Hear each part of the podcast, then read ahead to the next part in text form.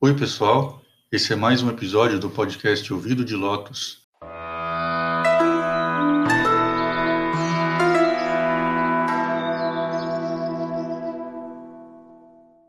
E esse é o nosso encontro semanal para conversar sobre budismo e espiritualidade. O meu nome é Marcelo e o meu nome de monge, o meu nome dármico é Shakya Pundarika Karna. E Pundarika Karna, como eu já falei várias vezes, significa ouvido de lótus. E como a gente conversou nos dois últimos episódios, e eu postei também lá no Instagram, né, a, gente, a gente viu que esse nome Pundarika ele se refere mais precisamente ao lótus branco, que cada cor de lótus em sânscrito tem um nome diferente. Mas aí já é outro assunto, né? Hoje a gente vai conversar sobre um assunto mais leve, um pouco mais tranquilo da gente acompanhar, mas mesmo assim eu vou é, tomar a liberdade de dar uma sugestão, já que eu acabei de comentar sobre esses dois episódios anteriores a esse.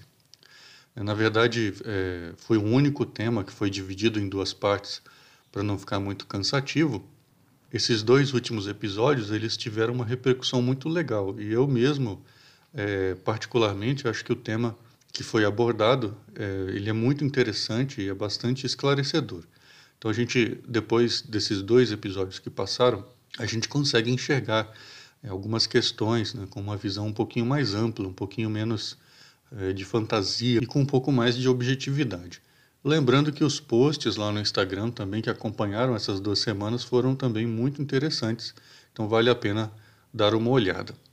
Bom, entrando aqui então no nosso, no nosso assunto, no nosso tema de hoje, quando a gente fala em monge budista, vem sempre na nossa mente aquele ar de coisa exótica, como se fosse algo que vem de muito longe, de um lugar desconhecido. A gente já imagina aqueles mantos, umas roupas diferentes, toda aquela aura né, oriental, por assim dizer.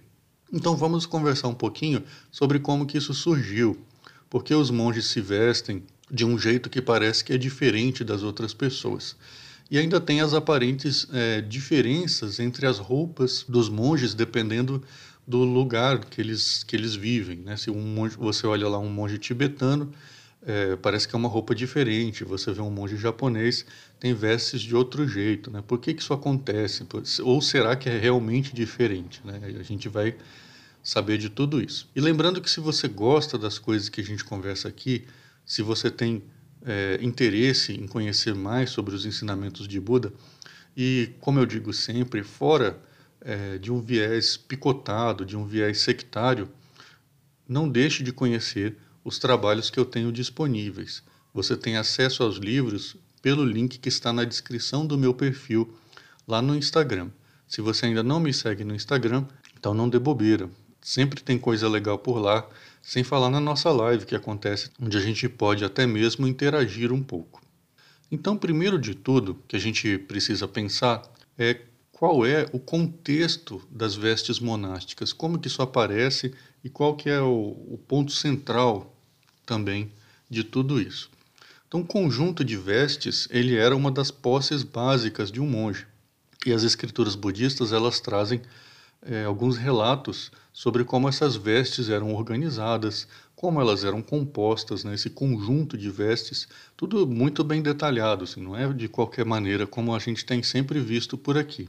Essas orientações, elas não se referem a qualquer coisa que eu penso ou tudo e nada ao mesmo tempo. São informações bastante organizadas.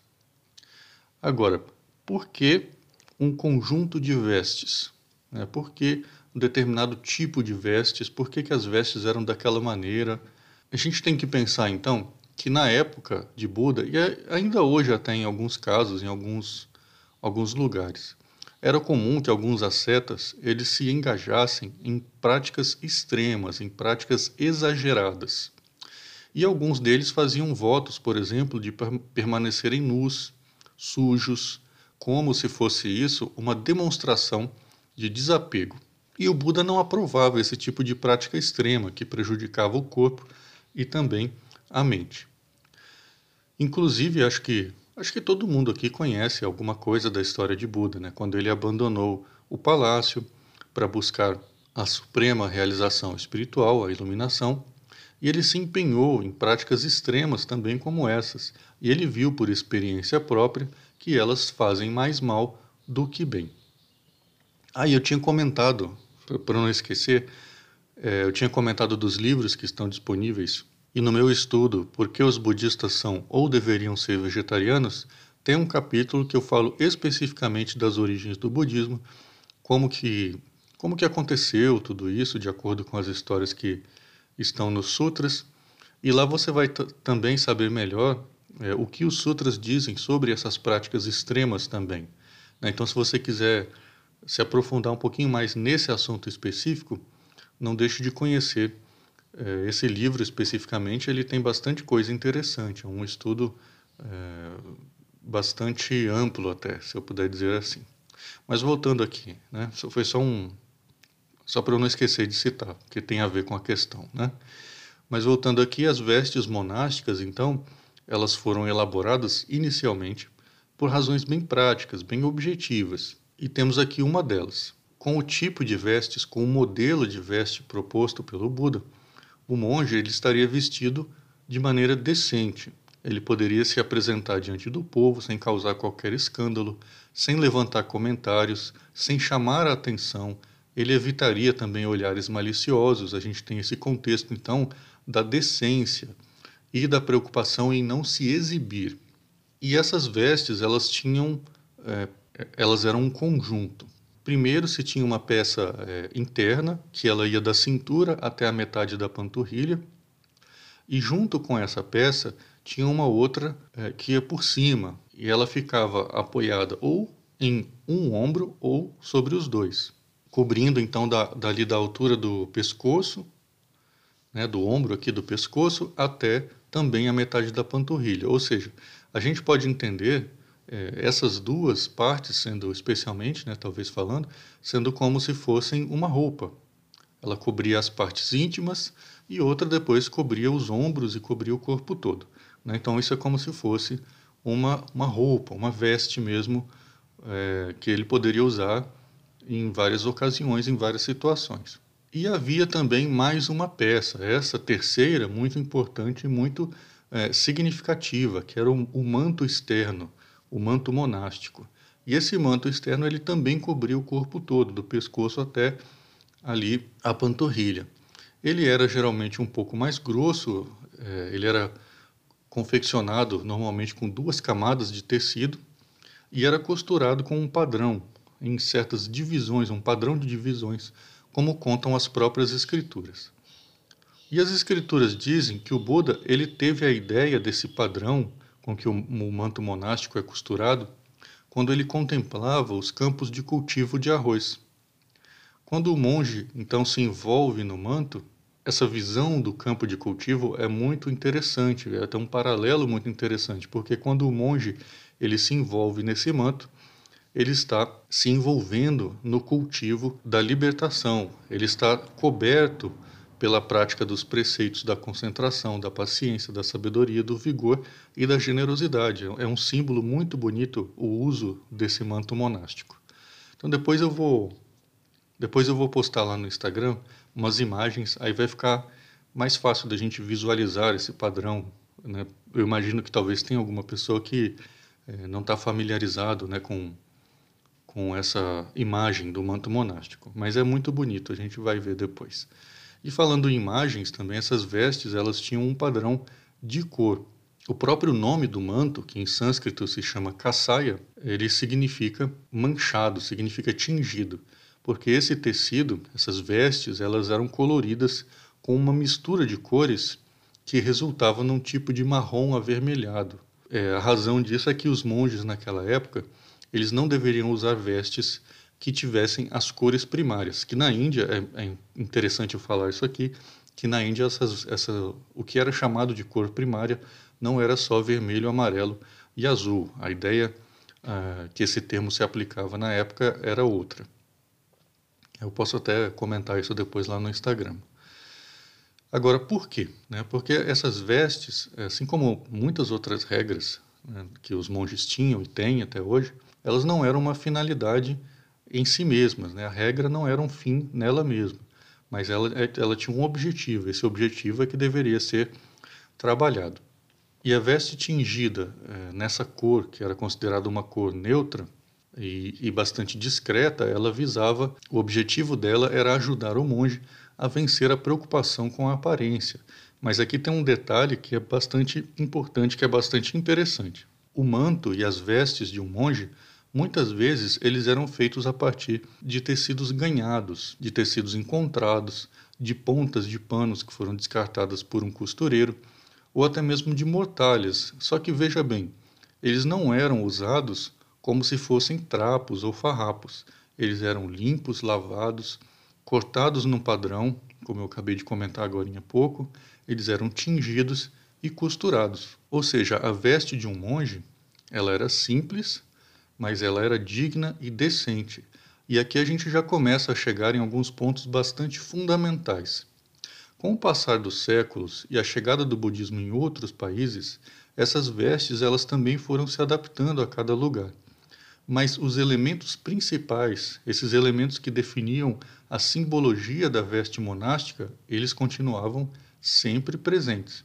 Então, dependendo do país, algumas cores mudaram um pouco, às vezes por causa é, da tradução do texto, é, uma pessoa entendia que a cor de escrita ali era um pouquinho diferente outras vezes simplesmente por causa dos corantes que eram mais fáceis de se conseguir para se misturar no, na tal região onde o budismo tinha chegado. E até mesmo as próprias vestes, como eu comentei, elas se adaptavam ao vestuário local, diferenciando-se no uso de certas cores, de maneira que o monge ele não fosse associado a nenhum nicho específico da sociedade.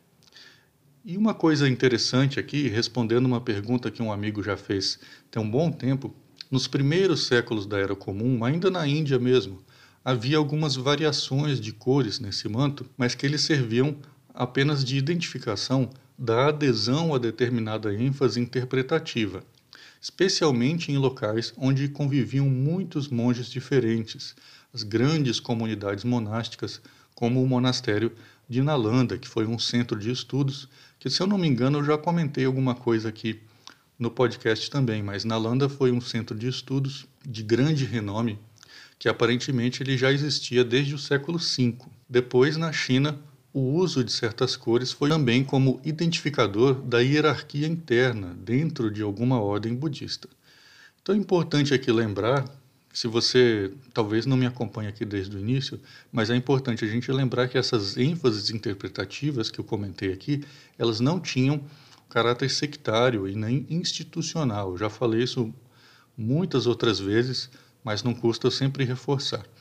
É só muito tempo depois, muito tardiamente, né, muito tempo depois mesmo, e só no Japão, que a cor da veste ou o estilo do manto ele vai ter um significado de identificação de seita.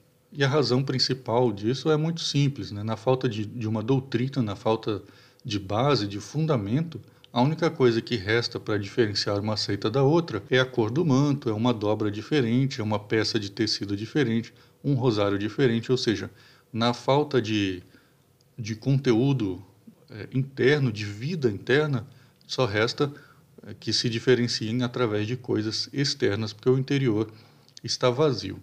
Mas e hoje? Né? Vamos dizer, um monge morando no Brasil, ele vai se vestir como? De que maneira? Bom, eu posso falar é, como eu me visto. O meu padrão de veste monástica é um padrão chinês. Agora, por quê? Primeiro, porque é o que a minha ordem adota. E segundo, porque é um padrão mais neutro, ele não está ligado a nenhuma visão de seita, como a gente está acostumado é, a pensar. Né? Quando alguém pergunta, por exemplo, ah, de qual budismo você é, ou coisas assim. Né? Sobre isso a gente já conversou bastante até em episódios anteriores. Mas então, uma, uma das razões é justamente essa neutralidade do padrão chinês que não está ligado à seita X ou à seita Y. Agora, é, como que eu posso dizer? Isso seria então o mais certo, o mais certo aqui entre aspas, né? Claro. A gente tem que pensar o seguinte: nós brasileiros, nascidos aqui, e quantos de nós, né, descendentes de africanos, de europeus, de nativos aqui da, da, nossa terra, que são os indígenas, né? Aqui a gente tem gente do mundo inteiro, incluindo os imigrantes que vieram da Ásia também, de tantos outros países. E todos nós aqui convivendo como irmãos depois de, de tudo isso que a gente conversou, só restaria né, para nós é, imitar determinados grupos étnicos? Né? Não, não, mesmo. Né? Isso não seria o ideal, já que a gente acabou de, de conversar a respeito do fato de que onde o budismo ia chegando, ia se estabelecendo, ocorriam naturalmente essas adaptações. O budismo ele ia começando a fazer parte daquela, daquele local, da, daquele contexto. Só que para a gente recriar todo um background artístico, todo um padrão, adaptar os símbolos contidos nas vestes, no imagético, na arquitetura, nas artes, tudo isso, é, num país como o nosso, que não tem nenhuma tradição budista, onde o budismo, durante o século em que se fez presente aqui, ele serviu basicamente de suporte aos interesses das colônias dos imigrantes que precisavam é, muito de manter o seu link, a sua identidade com sua terra natal. Então, esse trabalho de reestruturação para transformar tudo isso em algo que, que traga naturalmente uma identificação conosco seria um trabalho imenso e, além de tudo, é, extremamente complexo e custoso também. Então, como tudo isso são coisas externas, o uso dessas vestes chinesas, como eu estou falando de mim mesmo, né, de imagens que remetem a outras culturas, tudo isso cumpre o seu papel e custa muito menos do que reformular tudo do zero. Então, o importante é que o ensinamento esteja em português, que os textos estejam em português, porque isso é o que vai fazer é, diferença de verdade, é isso que vai fazer uma real participação de nós como, como brasileiros, né, como irmãos independente da, da sua origem é, étnica, da sua origem familiar. Todos nós somos brasileiros. Agora, pensa o seguinte: eu uso veste ritual o dia inteiro? É óbvio que não. Até mesmo no contexto monástico, existe uma veste de trabalho, mesmo na China, no Japão, qualquer lugar, existe uma veste de trabalho que ela pode ser usada no dia a dia para fazer faxina, para cozinhar, etc. Mas aí vem outra coisa. Eu uso essa veste de trabalho em qualquer lugar, que seja o padrão chinês ou o padrão japonês? Também não. Agora, por quê? Porque eu não vou ao supermercado parecendo que estou fantasiado para uma brincadeira. Usar roupas chinesas ou japonesas nessas situações é um convite à ridicularização, é um incentivo para que as pessoas zombem de algo que deveria ser tratado com respeito, já que a gente não tem esse background aqui budista, como eu comentei. Além de tudo isso, é, esse tipo de atitude ele chamaria muitos olhares para si mesmo, o que pode acabar é, criando um desejo de ser o centro das atenções, se achando diferentão. Né? Quando um monge, aliás, os leigos também né, deveriam prezar pela discrição, pela sobriedade no vestir. Então, acho que fica bem claro para a gente aqui que o propósito das vestes é permitir que o monge se vista de uma forma simples, mas nunca sendo tipo um mulambento, fedorento. Aliás, sobre mau cheiro, havia várias regras relacionadas com a higiene pessoal e o mau cheiro. Os monges eles não eram cecesentos de bafo de bode, não. Eu até cito na, na, na tradução do capítulo 8 do Sutra Lankavatara, que está lá no, no, no, link do perfil do Instagram, né, que eu já comentei aqui várias vezes, é, eu cito lá algumas dessas regras que existiam sobre exalar um odor agradável. Então, com as vestes, isso também não era diferente. Elas deviam é, ser dignas, né, para que o, o monge ele pudesse se encontrar tanto com o rei quanto com o mais humilde agricultor, mas ele estaria bem vestido para ambas as ocasiões.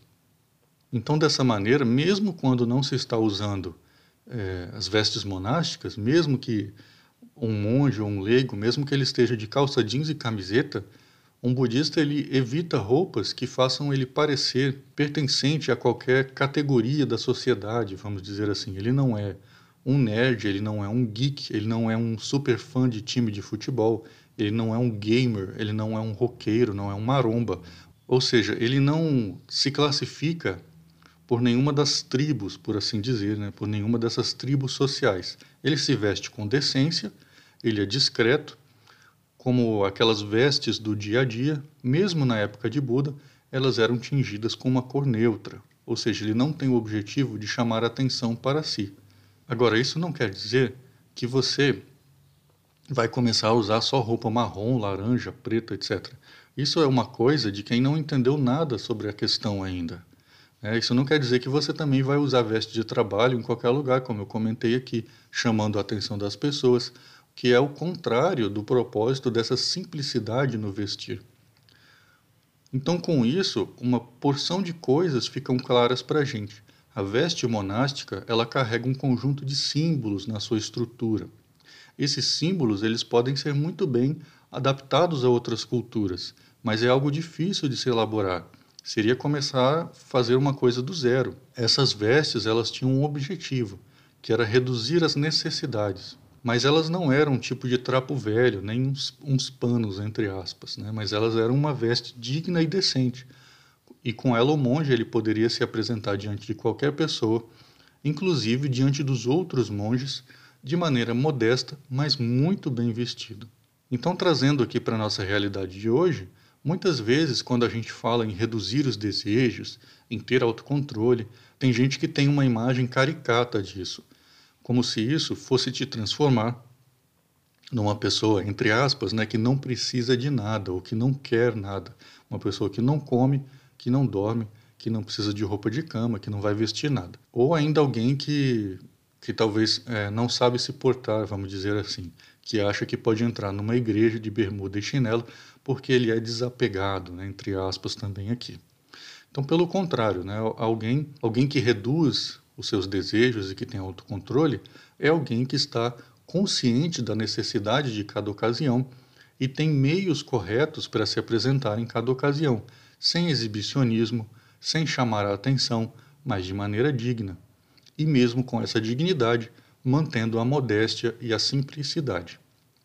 Durante essa semana, lá no Instagram, eu vou colocar algumas imagens de vestes de países diferentes e a gente também vai fazer uns paralelos muito interessantes. Então, não deixa de acompanhar lá não, porque vai ser muito legal. E se você gostou desse conteúdo, se ele te acrescentou alguma coisa, considere me ajudar a continuar com esse meu trabalho de oferecer informação segura, sem apelo sectário, sem fantasia e sem infantilidade. Eu, eu não te prometo bênção nenhuma, não te prometo boa sorte nenhuma, não te prometo cura de doença. Você vai apenas realizar um ato de generosidade que vai me ajudar a continuar com a pesquisa, com o estudo necessário para fazer esse, esse tipo de é, comentário, para trazer essas reflexões para a gente. Vai me ajudar a cuidar do templo para que eu possa servir cada vez melhor também ao meu propósito. Como eu já comentei aqui várias vezes, eu não tenho ajuda de nenhuma instituição rica e de nenhuma franquia asiática. Lembre-se do que a gente conversou agora. No passado, os monges eles recebiam ajuda e doações e eles viviam de maneira modesta, simples, mas eles viviam dignamente. Os grandes mosteiros na China, por exemplo, eles tinham plantações, eles tinham grandes cozinhas.